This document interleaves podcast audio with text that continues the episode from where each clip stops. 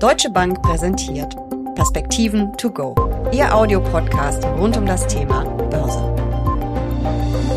Glaubt man einer alten Börsenweisheit, dann haben Wahlen nur relativ kurzfristig Auswirkungen auf die Kapitalmärkte, wenn überhaupt.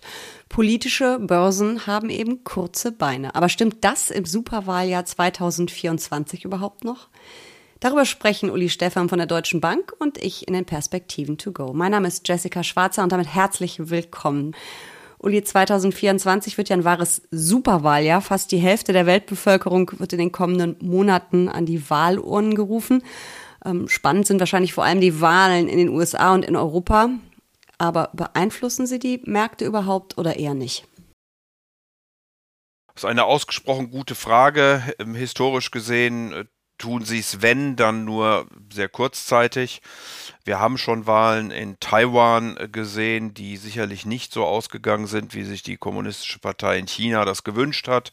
Da ist aber nicht viel an den Börsen passiert. Auch die Wahlen in Indonesien und Pakistan haben bisher keine besondere Bedeutung gehabt. Aber ja, du hast natürlich völlig recht, die großen Wahlen in Indien mit Narendra Modi, mit dem Europaparlament und vor allen Dingen dann natürlich die US-Wahlen werden noch kommen und da können wir gerne darüber diskutieren, inwieweit das dann äh, tatsächlich zu äh, Kursbewegungen führen kann. Das klingt so, als ob du auch denkst, dass es nicht ganz ausgeschlossen ist, dass es zumindest kurzfristig auch mal zu deutlicheren Marktreaktionen kommen könnte.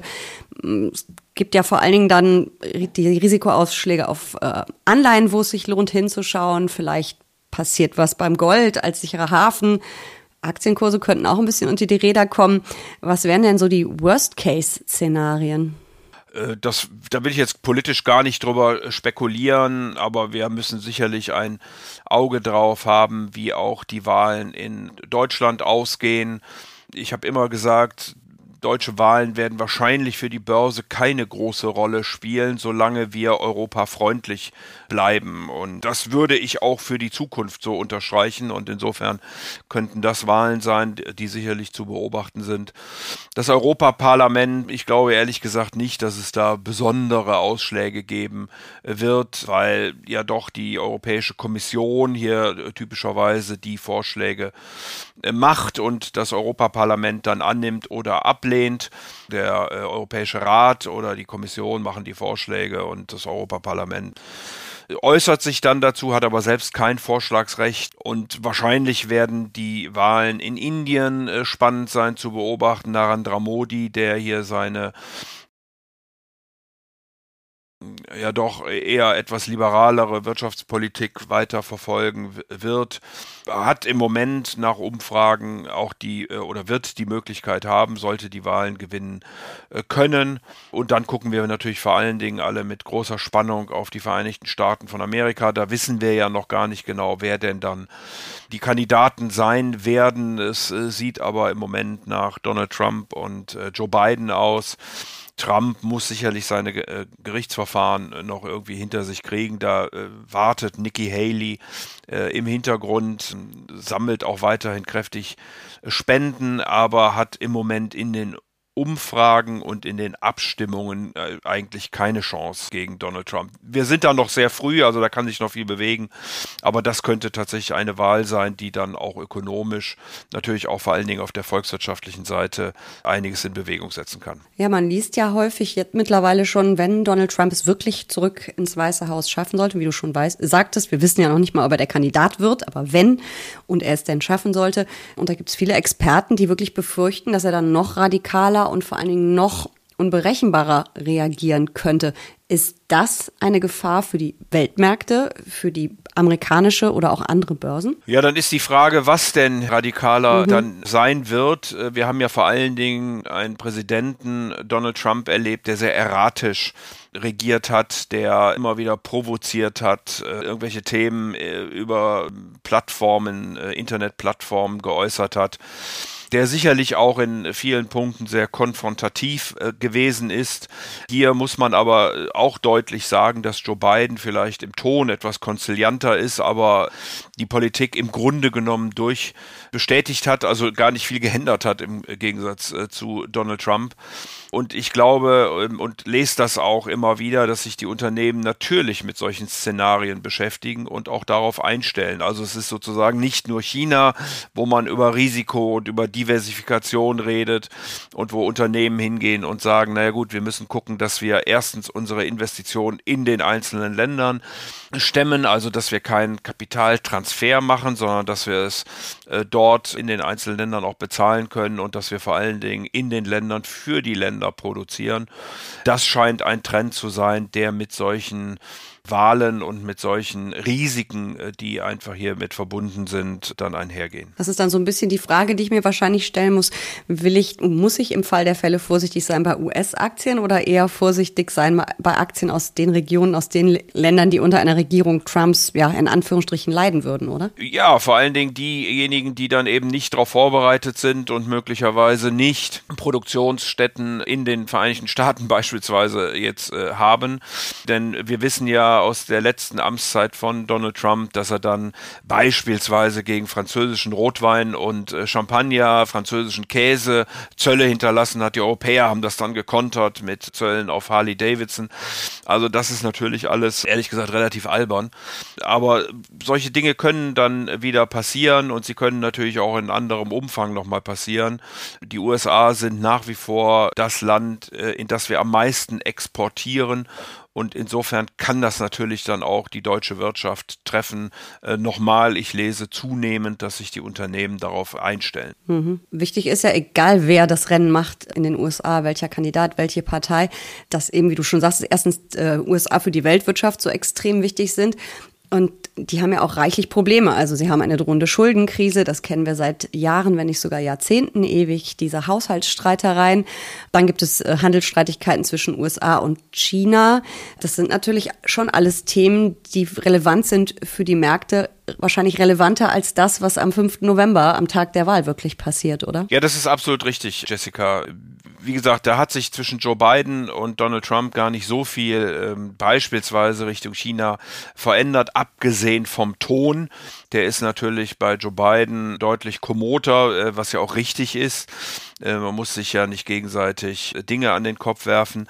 Aber in der Sache ist er eben auch hart und die Doktrin der USA war lange, China dürfte mit einem gewissen Abstand folgen. Mittlerweile sagt man, der Abstand kann gar nicht mehr groß genug sein, bedeutet eben, dass durchaus Verbote äh, ausgesprochen werden, entsprechende äh, Technologie in die Volksrepublik zu exportieren und auch Druck auf Partnerländer ausgeübt wird, Gleiches zu tun. Äh, da würde ich davon ausgehen, dass egal wer als Präsident im November gewählt wird, diese Marschrichtung nicht verändert werden wird. Aber es kann natürlich sein, dass ein Präsident Trump nochmal weitere Zollschranken hochzieht, um Güterproduktion Produktion in den USA zu schützen, die in ganz großen Teilen ohnehin nicht mehr da ist und wahrscheinlich auch nicht mehr zurückkommen wird. Also äh, dann wahrscheinlich sogar den Konsum für die amerikanischen Bürger einfach nur teurer macht. Aber da fragt man dann eben nur bedingt zu. Insofern kann das schon sein, dass wir hier, sollte Donald Trump äh, gewählt werden, sicherlich vor allen Dingen auf der Stimmungsseite und auf der Kommunikationsseite äh, die eine oder andere Herausforderung zu meistern haben werden gucken wir kurz auf die amerikanische Börse. David Rubenstein, das ist der Gründer von der Private Equity Firma Carlyle Group, der hat beim Weltwirtschaftsforum in Davos gesagt, es gibt zwar viele Risiken für die Märkte, aber Wahljahre sind grundsätzlich gute Jahre für die Wirtschaft und die Märkte. Wird das dieses Jahr auch wieder so sein, vor allem mit Blick auf die USA? Ja, im letzten Jahr hatten ja praktisch alle Volkswirte, ähm, äh, ich übertreibe jetzt etwas, aber es waren schon die Mehr, Mehrzahl der Volkswirte, waren davon ausgegangen, dass die USA in eine Rezession hineingleiten äh, könnte. Das ist dann absolut nicht geschehen. Die USA sind sogar ganz kräftig gewachsen. Die Geldpolitik wirkt immer mit einem gewissen, mit einer gewissen Zeitverzögerung. Insofern kann das schon sein, dass die US-Wirtschaft Richtung Sommer ein bisschen an äh, Stärke verlieren wird. Und äh, dann gehen wir aber davon aus, dass die amerikanische Notenbank übrigens genauso auch wie die europäische ab Sommer die Zinsen doch senken wird. Das sollte dann äh, der Wirtschaft helfen. Ob man da ganz nah an den Wahltermin ranrutschen will, muss man dann sehen.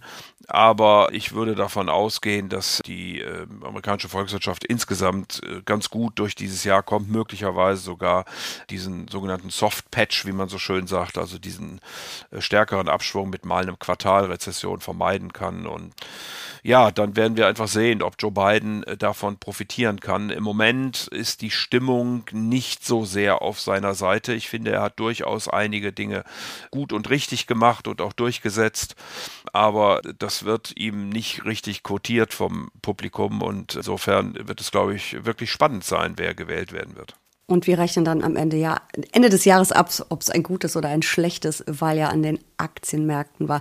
Bevor die Amerikaner am 5. November an die Wahluhren gerufen werden, äh, steht die Europawahl an. Du hast gerade ja schon auf Deutschland äh, geschaut kurz. Da haben wir ja die Landtagswahlen, wo wir ein bisschen Angst haben, dass es ein bisschen zu sehr nach rechts rutschen könnte alles. Was ist denn, wenn es einen deutlicheren Rechtsrutsch in Europa insgesamt gibt? Würde das den Märkten schaden? Würde es sie bewegen? Ich hatte ja schon gesagt, dass ich nicht glaube, dass die Europawahl da große Effekte haben wird, weil das Europaparlament kein Vorschlagsrecht hat im Moment, sondern mhm. die Dinge, die aus dem Europäischen Rat, von der Europäischen Kommission kommen, äh, annehmen oder ablehnen kann. Und im schlimmsten Fall haben wir dann Stillstand, wenn sowas passiert. Ich würde aber annehmen, dass man sich auf, oder ich würde hoffen, dass man sich auf Beseitigung einiger Probleme wird einigen können. Und äh, wie gesagt, ich werde auch noch nicht zu äh, pessimistisch, was die Europawahlen angeht, dass wir eine konstruktive Politik nach vorne machen können. Europa hat das dringend notwendig. Äh, die Probleme sind da und äh, wenn wir nicht ähm, ja eine Diskussion haben wollen, äh, wie wir mit China, wie wir mit den USA umgehen, dann sollten wir gucken, dass wir da eine eigenständige Kraft werden und die entsprechenden Maßnahmen eben auch einleiten, dass, dass das gelingen kann. Du hörst dich so an, als ob du der Meinung bist, dass äh, politische Börsen wirklich eher kurze Beine haben. Ich teile das auch. Wir haben es ja auch gesehen, in der Vergangenheit hat sich die Wirtschaft von politischem Störfeuer relativ schnell wieder erholt oder war relativ resistent. Aber das gilt nicht für alle Branchen. Es gibt ja einfach auch Branchen, die wirklich vom Wohl und Wehe der politischen Entscheidungen sehr stark abhängen. Also wenn es um Regulierung geht oder Subventionen, wir denken nur an Stahl oder erneuerbare Energien. Da könnte ja durch neue Regierungen und neue Schwerpunkte schon einiges in Bewegung kommen. Das ist absolut richtig, Jessica, dass natürlich hier Regierungen mit äh, besonderem Fokus auf bestimmte Themen dann Branchen ins Positive drücken können, äh, andere vielleicht ins Negative. Das ist absolut durchaus möglich und haben wir auch in der Vergangenheit gesehen. Insofern ist es auf einer Indexebene nochmal etwas anders äh, zu bewerten als auf dann äh, auf Branchenebene äh, und sicherlich auch bei den einzelnen Unternehmen. Äh, unterm Strich ist es aber so, dass die Dinge in der Regel nicht so völlig überraschend kommen und die Börsen dann auch schon schon vorher darauf reagieren und ein paar Sachen, äh, da gibt es ja auch einfach Konsens, glaube ich. Äh, die werden dann, egal wer äh, die Mehrheiten stellt, es sei denn, wie gesagt, es ist irgendwie was, was ganz Extremes, werden die dann eben so weiterverfolgt, wie wir das auch bisher gesehen und diskutiert haben. Die Perspektiven to go sind natürlich kein politischer Podcast, sondern ein Podcast über die aktuelle Entwicklung an den Märkten. Aber ich denke, wir werden schon noch auf das ein oder andere schauen in diesem Jahr, auf das ein oder andere Wahlergebnis und was dann politisch ähm, so kommen könnte oder kommen wird.